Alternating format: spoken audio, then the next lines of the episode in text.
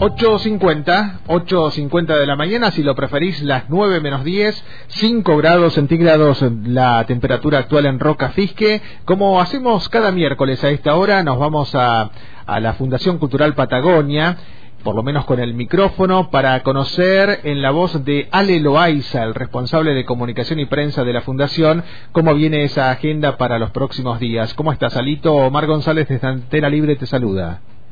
Hola Omar, muy buenos días, ¿cómo estás vos? Bien, bien. O sea, que estábamos recordando esta mañana que estamos a punto de cumplir 35 años en el aire de, de, la ciudad y cuántos años que tenemos de relacionamiento con instituciones, organizaciones tan importantes como la Fundación Cultural Patagonia. En tu caso, ¿hace cuánto que estás laburando ahí? En mi caso ya hace 15. Bueno, y, y, siempre con esa idea de fortalecer las comunicaciones con el resto de la sociedad, en su momento con los medios tradicionales y ahora, digo yo, Ale, con fuerte impronta a través de las redes sociales, cómo fue cambiando esa, esa posibilidad de contactarse, de, de comunicar, por ejemplo, las agendas de actividades.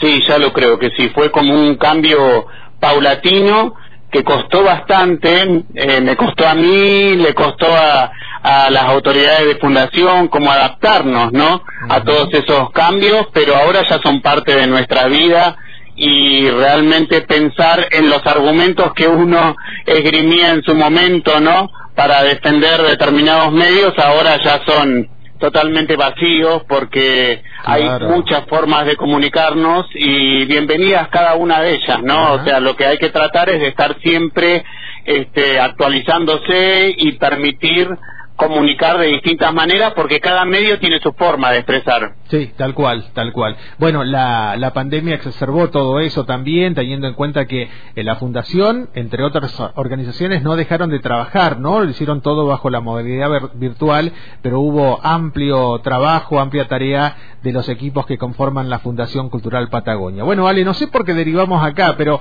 quería, quería preguntarte por este trabajo que haces, trabajo sostenido en comunicación y prensa, y cada miércoles, como decíamos, nos repasás alguna de las particularidades de la agenda de los próximos días de la Fundación Cultural Patagonia. ¿Cómo viene el tema?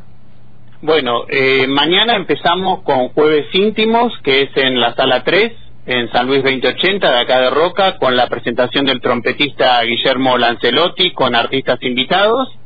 Y después seguimos el viernes con la última función en nuestra ciudad de eh, una obra que nos ha brindado muchísimas satisfacciones, que es Terapia, con la dirección de Tato Cayón. Uh -huh. Eso va a ser este viernes 6 de mayo a las 21 horas en el Auditorio Ciudad de las Artes, claro, en Rivadavia 2263. Debe empezar a girar ahora la, la obra, como ya ha hecho en la, en la zona del Alto Valle, por otros lugares de la región.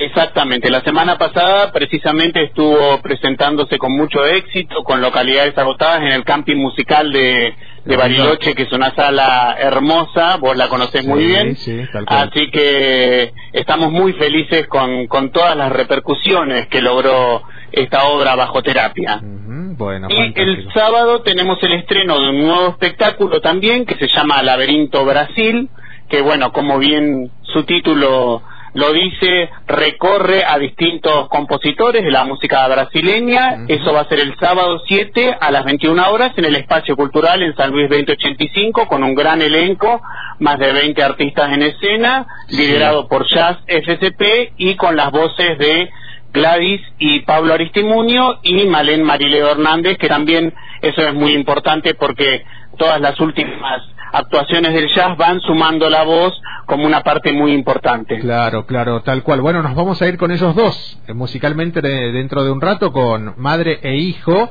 Hablamos de Gladys y de Pablo Aristimuño, que van a estar, recordanos, este fin de semana presentando este espectáculo. Laberinto Brasil, sábado 7 a las 21 horas en el Espacio Cultural, San Luis 2085. Bien, excelente. ¿Qué más tenemos eh, para reforzar esta agenda? En parte, como siempre decimos, sale porque quedan otras actividades que se pueden indagar a través de las redes sociales, de, de la página web de la Fundación.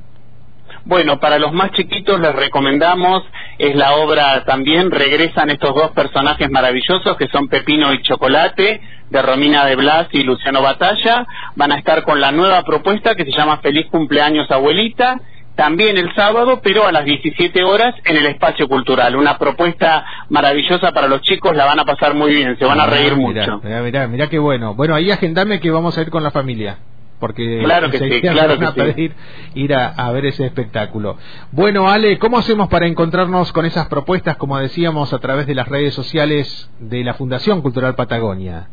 Bueno, en Fundación Cultural Patagonia somos, perdón, en Facebook y en Instagram somos arroba FC Patagonia y si no, nuestro sitio web que es www.fct.org.ar.